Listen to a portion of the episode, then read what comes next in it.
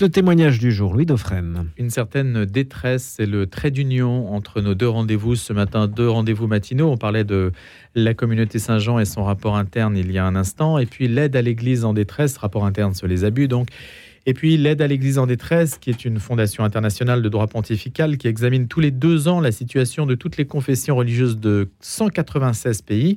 Et pour la 16e édition de son rapport qui couvre la période de mai 2021 décembre 2022, eh bien, elle a travaillé avec une trentaine d'universitaires, de missionnaires, de militants des droits de l'homme, de journalistes pour rendre ce rapport sur la liberté de culte, la liberté religieuse en 2023 qui est menacée dans un pays sur trois selon euh, l'AED. Un pays sur trois donc dans le monde, affirme l'aide à l'Église en détresse. Ce rapport publié récemment dont nous allons parler en écho bien précis à une situation particulière qui est celle du Sahel et du Burkina Faso notamment puisque je reçois euh, ce matin dans le témoignage du jour, eh bien, monseigneur Laurent Dabiré, président de la conférence des évêques du Burkina Niger. Bonjour monseigneur. Bonjour. Donc vous êtes au, au cœur de ce dont l'opinion française entend parler quand même depuis quelques années, depuis que l'armée française s'est retirée hein, de, entre le Mali, le Burkina, la Côte d'Ivoire. On essaie de saisir la géographie de l'ancienne Haute-Volta, précisément. Le Burkina Faso qui a beaucoup changé en quelques années. Oui, le Burkina Faso a changé euh, rapidement en quelques années euh, du fait euh, des attaques terroristes apparues en 2015 et, qui ont progressivement contraint les populations à fuir plusieurs localités du pays, à commencer par celle du nord, du centre-nord euh, de l'Ouest. Et aujourd'hui, il y a des foyers un peu partout euh, dans toutes les régions du pays. Où êtes-vous établi vous-même? Moi, je suis établi au, à Dori, euh, dans la région administrative du Sahel. Donc c'est plutôt vers le nord-est? Nord-est. Vers le fleuve Niger, pas très loin Voilà, donc à, à, la frontière entre le Mali, le Niger et le Burkina. La zone des trois frontières. Il y a une pression qui s'exerce venue du Nord à cet endroit-là? Oui, il y a une pression qui s'exerce et c'est par là que le terrorisme est entré au Burkina Faso. Et donc euh, la pression a été très forte, tant et si bien que euh, cette région est celle qui a connu beaucoup de personnes déplacées internes, euh, générant une situation humanitaire sans précédent. C'est depuis le départ de Blaise Compaoré que la chose a commencé à péricliter au Burkina Faso? Avant, c'était quand même un pays très stable. Hein. oui, avant, c'était un pays stable de respect mutuel, euh, de dialogue interreligieux, euh, où chacun euh, pouvait pratiquer sa religion sans difficulté, sans problème. Il y avait la stabilité politique, un certain essor économique. Mais après le, le départ de Blaise Compaoré suite à l'insurrection de 2014, il y a eu une transition abouti tant bien que mal, puis euh, des élections qui ont porté au pouvoir euh, un président démocratiquement élu. Et à partir de là, les contradictions ou les fragilités du régime donc, ont coïncidé aussi avec le début des, des attaques terroristes. Toute chose qui a aggravé une situation devenue complexe. Les Burkinabés faisaient confiance à la France? Est-ce qu'ils ont changé d'avis? Les Burkinabés euh, faisaient confiance euh, à la France, euh, mais ils n'ont pas changé d'avis. Mais actuellement, on voit qu'il y a eu une jeunesse qui réagit donc à certaines situations que les réseaux sociaux portent à la connaissance de tous, ou bien même dont ils sont les témoins. C'est-à-dire qu'aujourd'hui, donc il y a eu la, il y a un croisement dans l'actualité. Le groupe Wagner, par exemple, hein, qui a couvert cette région, là, vous êtes concerné? Euh, Le Burkina n'est pas concerné par le groupe Wagner. Wagner est au Mali, mais Wagner. il y a une influence quand même qui n'est plus française. Euh, Wagner n'a pas d'influence sur le Burkina Faso parce que le Burkina est resté euh, dans une posture d'assurer lui-même sa propre sécurité bien sûr euh, avec l'aide de ses partenaires. C'est ça le concept qui a changé au Burkina Faso et que, bon, euh, peut-être euh, qui est mal perçu, Mais le Burkina ne rompt pas ses relations avec la France, mais le Burkina a demandé que soient revus les accords militaires et préfère avoir un format où c'est lui-même qui décide et si les partenaires l'appuient, hmm. de quelque manière, alors cela est accepté. Il n'y a plus de ministre de la coopération en France. Vous regrettez ça, euh, monseigneur? Il n'y a plus de, de, lien vraiment très très fort avec, euh, non? Oui, le, ministre de la coopération donc, permettait euh, d'avoir un, repère, un, correspondant fort. Mais malgré l'absence du ministre de la coopération, il y a quand même le ministère des Affaires étrangères qui assume désormais ses fonctions, ses tâches. Votre euh, rayonnement, puisque vous, vous êtes euh, président de la conférence des évêques du Burkina-Niger, donc vous allez jusqu'au Niger, qui est dans une situation euh, différente de celle du Burkina. C'est un autre, c'est un autre bassin de population. Comment faites-vous? Vous, vous circulez beaucoup, librement? Alors, pour notre conférence qui est interterritoriale, la situation de sécuritaire est légèrement différente d'un pays à l'autre, euh, des contextes différents. Au Niger, c'est plutôt Boko Haram qui agit beaucoup avec euh, euh, Al-Qaïda au Grand Sahara, un peu l'État islamique. donc, dès l'année 2015 et par la suite, la, une des choses qui a été touchée dans cette zone du Sahel, c'est la mobilité. petit à petit, euh, on a perdu la mobilité euh, à l'intérieur euh, des, régions et entre les régions. C'est ce qui fait que par la route, je ne peux plus aller donc au Niger. Et pourquoi il y a des barrages? Parce que les terroristes contrôlent les routes et c'est extrêmement dangereux de les emprunter. Monseigneur, vous avez senti, hein, vous l'avez dit lorsque ce rapport a été présenté, vous avez senti un, changement de comportement chez les, les musulmans que vous fréquentiez hein, et qui euh, faisaient prévaloir l'esprit familial. Vous avez beaucoup insisté là-dessus et on sait à quel point il est important en Afrique et qui semblait manifester sous l'influence de la religion ou, de l'islamisme, euh, je ne sais pas comment vous qualifiez les choses, eh bien, ont essayé de se distinguer de ceux qui n'étaient pas musulmans. Euh, oui, c'est un phénomène euh, qui est apparu au Burkina ces dernières années, euh, où euh, on trouve des musulmans qui ne sont plus disposés, qui ne veulent plus, donc des relations comme cela était le cas avant, se fréquenter, participer aux événements les uns des autres. donc, et même à l'intérieur de la famille, on a eu des cas où des, euh, musulmans euh, n'ont pas, n'ont plus voulu donc euh, ce dialogue de la vie, cette, ce vivre ensemble, et, cela est, inédit au Burkina Faso. Donc ça signifie l'arrivée dans l'espace national de courants donc radicaux ou en tout cas fondamentalistes qui ne voient plus les choses comme avant. Mais l'islam au Burkina euh, demeure généralement euh, le même que nous avons connu il y a quelques années, c'est-à-dire un islam tolérant avec lequel donc, euh, on vit ensemble et on, est solidaire, on partage les mêmes préoccupations autour des valeurs à promouvoir et le dialogue, la médiation à offrir, même aux structures de l'État, au gouvernement, lorsqu'il y a de gros soucis. Et ces musulmans que vous connaissez, que vous connaissez depuis longtemps, quand vous dites qu'ils sont solidaires, c'est-à-dire sont solidaires des chrétiens contre les terroristes, par exemple euh, Oui, euh, les musulmans sont solidaires euh, des chrétiens et de, de tous les autres adeptes des religions traditionnelles africaines contre le terrorisme, vu que le terrorisme n'épargne pas non plus les musulmans qui ne partagent pas la doctrine des, des extrémistes.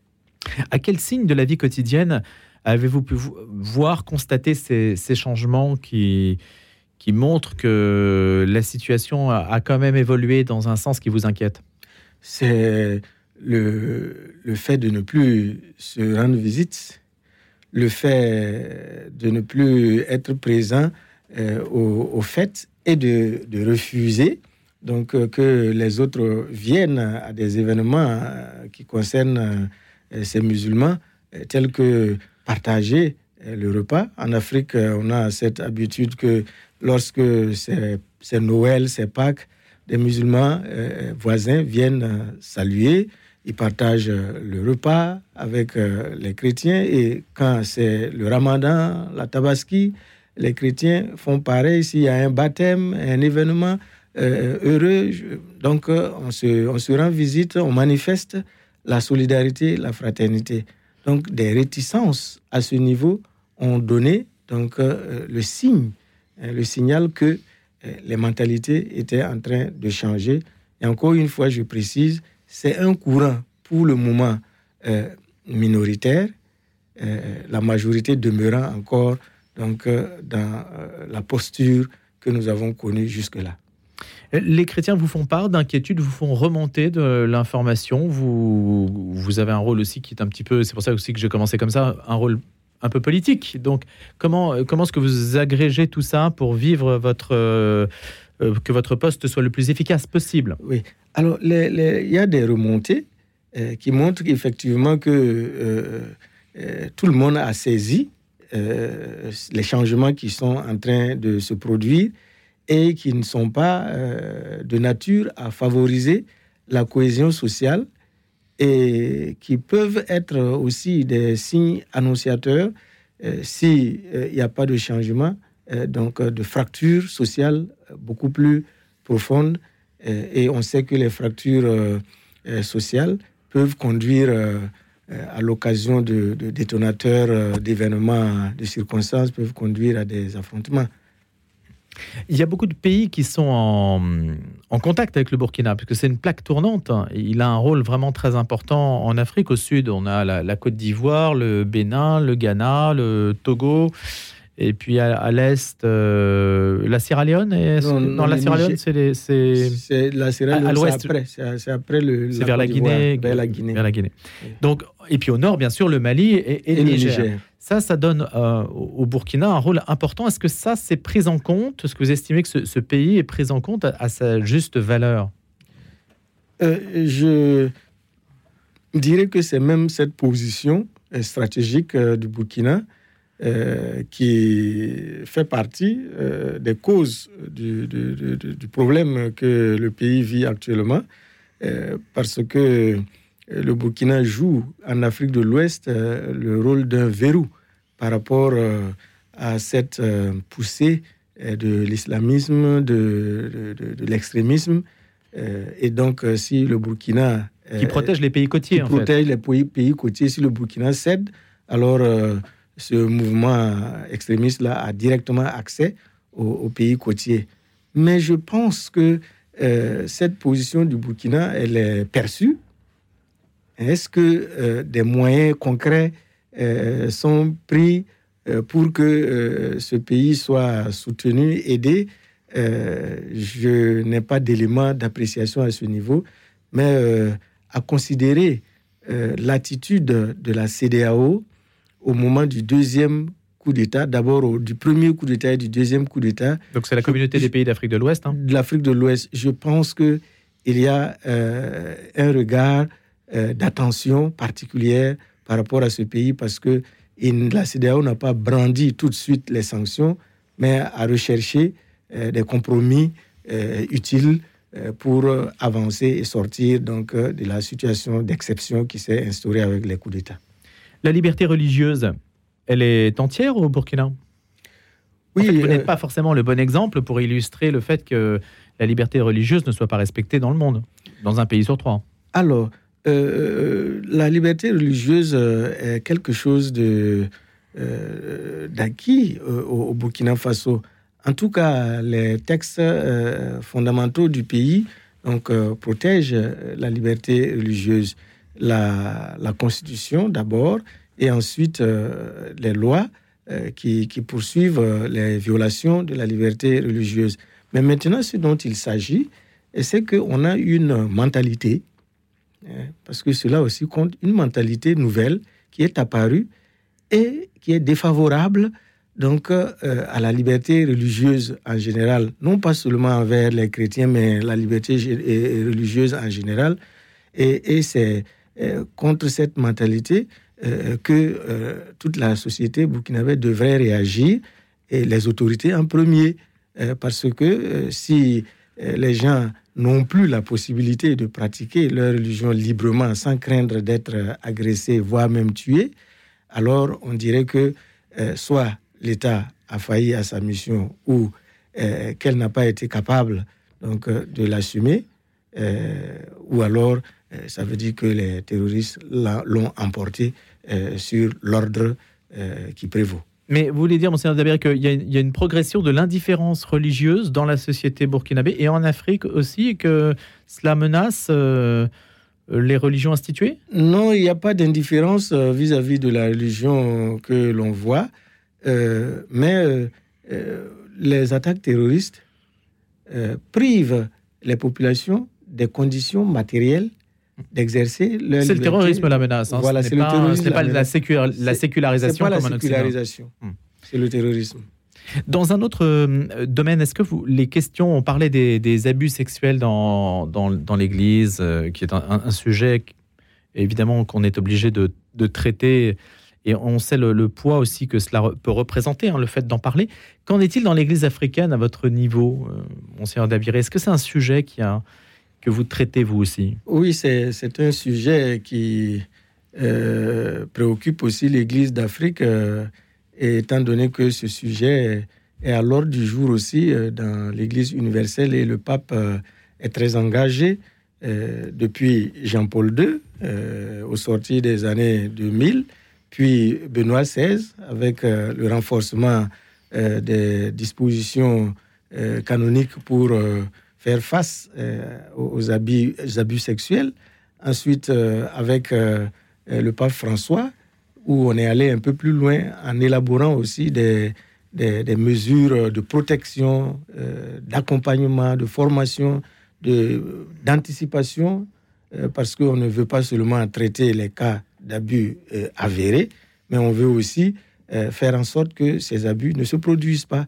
Donc, euh, mais vous avez pris des mesures Vous avez dû prendre des mesures contre pris des mesures. une partie de votre clergé Notre conférence épiscopale a pris des mesures à émaner des directives comportant une partie protection et avec des orientations pour l'accompagnement et une partie normative en cas d'abus avéré quelle procédure suivre? Notre conférence a ses outils. Un dernier point, puisque euh, on arrive au terme de cette émission. Le synode à l'automne, dans quelle mesure vous y êtes-vous associé? Qu'est-ce que vous allez porter comme euh, principale euh, requête ou idée? Ah oui, le Burkina, comme les autres églises, a, travaillé pendant ces années de, de préparation ou d'étape du synode sur la synodalité. Et cela nous a permis donc de, de revisiter aussi euh, le fonctionnement euh, de notre Église locale. Et ce que euh, nous allons porter comme idée principale, c'est la, la, communion et la collaboration dans l'Église. La communion est importante. sans communion, il n'y a plus d'Église. Et la collaboration, je crois que c'est ce que le pape François a voulu dans ce synode, que euh, tous les états de vie, tous les baptisés puissent contribuer donc à la mission de hmm. l'Église. Et prendre leurs responsabilités. prendre leurs responsabilités et être respectés donc, dans leurs euh, spécificités et leurs responsabilités. Monseigneur Laurent Dabiré, merci. Vous êtes président de la conférence des évêques du Burkina-Niger et vous étiez venu en écho donc à la publication de ce rapport de l'AED sur la liberté religieuse menacée dans un pays sur trois dans le monde. Merci, bonne journée. Merci.